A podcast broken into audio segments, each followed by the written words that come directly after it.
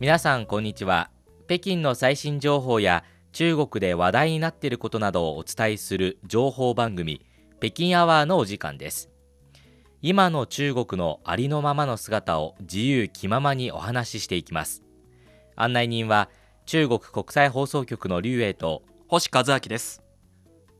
最近ずっと思っているんですがはい現金を使っていないなと思うんですよ、あー確かに言われてみれば使ってないですねね今そういう生活になってますよねはい例えば外に買い物に行く商店とかコンビニそれからご飯を食べに行った時にもええだいたいウェイシンまたはジフーバオまあこの2つを使うことが多いんですよねそうですねだからお店に行ってもその QR コードが2つもしくは1つあってどっちにしますかという流れになりますしあとこの CRI の自動販売機、はいはいあそこにも QR コードがあって、ええ現金をコインを入れないでそのまま電子マネーで商品を買うことができるのでますます使わないなと思いますねそうですねあのコインを必ず使う最後の砦が、そうなんですよ、はい、今 QR コードでなんともう携帯で支払えるようになっちゃったんですねそうなんですよで先ほど言いましたお金を払う時 G フーバーをアリペイまたははウいェイシーンという選択になるんですが、ええお金を払う点では同じようなことかなと思うんですが、はい、この2つ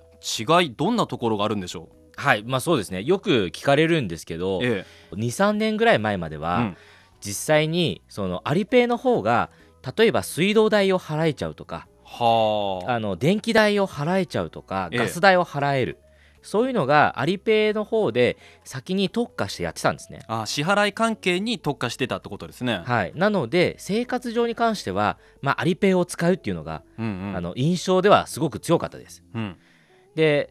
そういうのがあったんですがただ最近あの WeChatPay の方も Weixin の方でも支払えるようになったのでええそういう意味ではますます仕分けがこう難しくなってきたんじゃないかなと思います。でその中でもあえて違いを出すといえばどうなるでしょはい、だとすると多分一番の違いはアリペイの方ではですね「中馬信用」まあ、これは日本語で言うと「ごま信用」ですかね。うはい、まあ、信用信用度ということになるんでしょうか。はい、というサービスが実はあるんですね。これはアリペイの目玉のサービスでもあるんですが、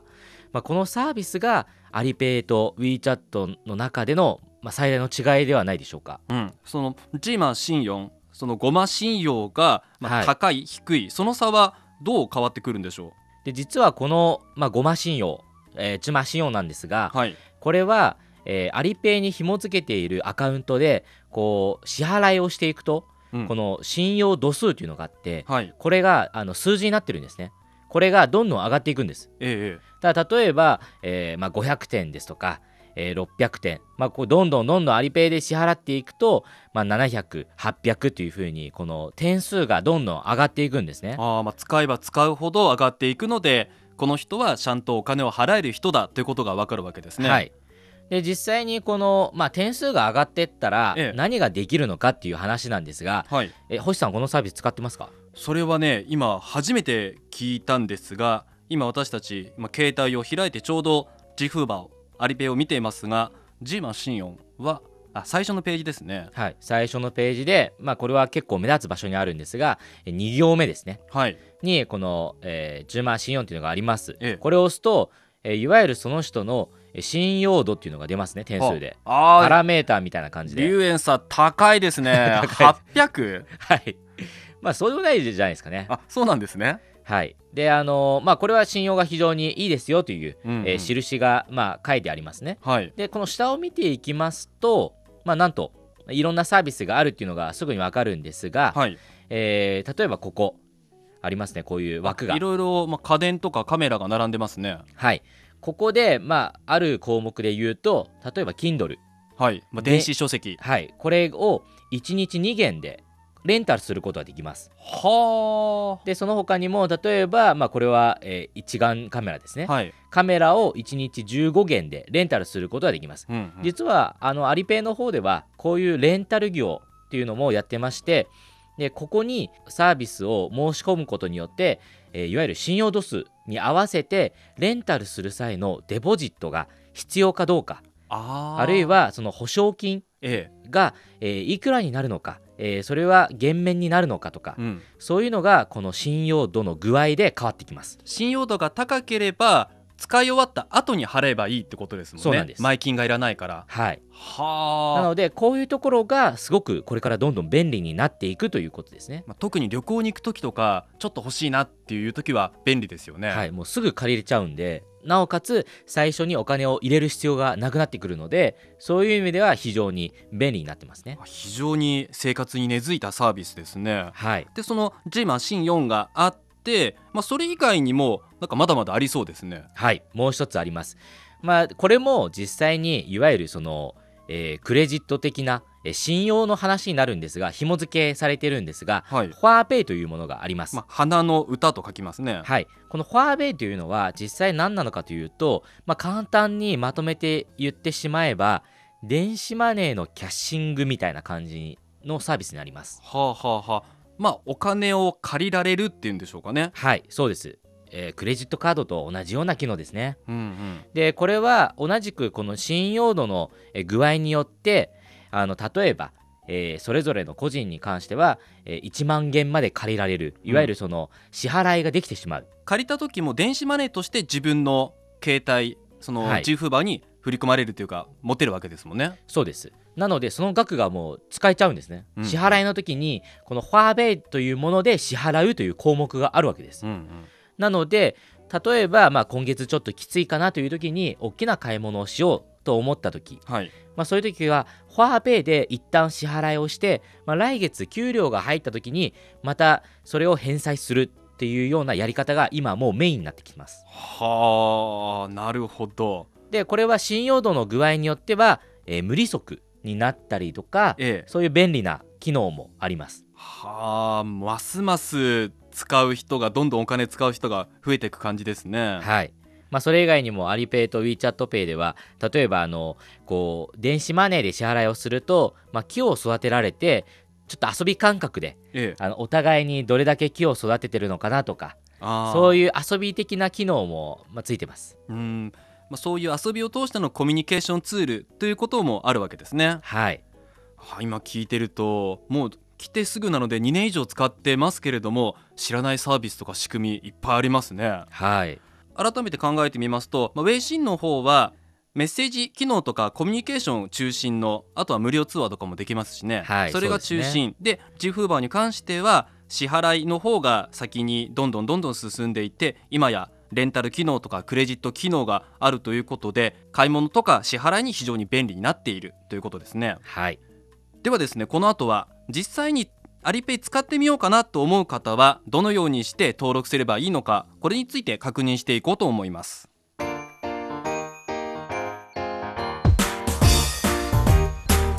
お聞きの放送は北京放送中国国際放送局です。今の中国のありのままの姿について自由気ままにお話をする情報番組北京アワーです今日のテーマは G フーバオアリペイについてです星さん、アリペイ結構使ってますけど、あの利用登録するときはどんな感じでしたかね。そのかいわゆる外国人がはい、中国でアリペイを使う際に、えー注意事項といいますか、ええ、えーこういうことに注意したらいいですよということっていうのはありますでしょうか。私が登録した時ももちろん知ってる人に教えてもらいながらやったんですけれどもはい、まずですね実名登録が必要だということですねはい、本人を確認する必要がありますでそれからあとは中国の携帯電話の番号あーこれ必要になりますそうですねで。なぜかというと登録するときに電話番号を入れてそしたらその自分の番号に対してショートメッセージでパスワードこれが送られてくるのでそれを打ち込んでいくとさらにログインを進めていくことができるはい、でさらに自分を証明するものとしてパスポートの番号も一緒に入力しましたあーであとはもちろんあれば便利なのは銀行口座中国の銀行口座と紐付けるということですね。あそうですね。そこから直接お金のやり取りができるわけですからね。はいまあ、ただアリペイ試してみたいなというくらいだったら口座がなくても支払いすることはできるんですよ。ああ、そうなんですか。まあ、その場合は自分の知り合いの人アリペイが使える人にお願いして現金渡して電子マネーを自分のアカウントに送ってもらえばあ、そうですね。そういうやり方もありますねア。リペイ体験としてはそういうこともできます。だから短期滞在ですとか、まあ、旅行感覚で来た人にはえちょうどいいのかもしれないですねえ、せっかく来たんだったらやってみたいと思う方は多いと思いますよ、うんそうですねでただ最近あったんですけれども、はいもちろんちゃんと登録して使ってたんですがある月に結構買い物で金額大きかったようでおうおうパスポートの写真を送ってくださいっていうことが連絡来たんですよ。へえでそうなんですかはい、でそれで、まあ、もちろんパスポートの写真を送ってそしたら向こうのアリペイ側ジフバオ側の方からちゃんとチェックされて無事解決したんですけれどもはいでもそれだけその個人情報とか信用っていう点ではしっかりと把握しているなと思いますね。ああそうなんですね、ええそういうふうに普段の生活でアリペイ使っていますので買い物食事それからあとはデリバリーの食事のサービスですね、ではいさらにネットショッピング、まあ、私が買ったもので大きかったのは電子ドラムだったんですけ れどもあそうなんですかそれ結構大きかったのでその月にこれは本当にあなた本人ですかっていう確認を ね来ましたよへえで本人ですよほらこの写真ですっていうことを提示しましたねもう今の話を聞いてると星さんだいぶ使ってますねアリペイを本当に生活になくてはならないなと思いますねだからもううんこの現金をね触る感覚がもう薄れてるかもしれないですね。あそうですかあの私アリペイを使ってていやーこの機能ほんと便利だなって思った機能が実は2つほどあるんですねはい、ちょっと星さん使ってるかもしれませんがあの簡単に紹介したいと思います、はい一つはあのアリペイの画面を開いてもらったらすぐにあるんですが、はいこの「我的快递」私の宅配物っていうのがあるんですね、はい機能で、うんでこれを押すと実は、えー私宛てに、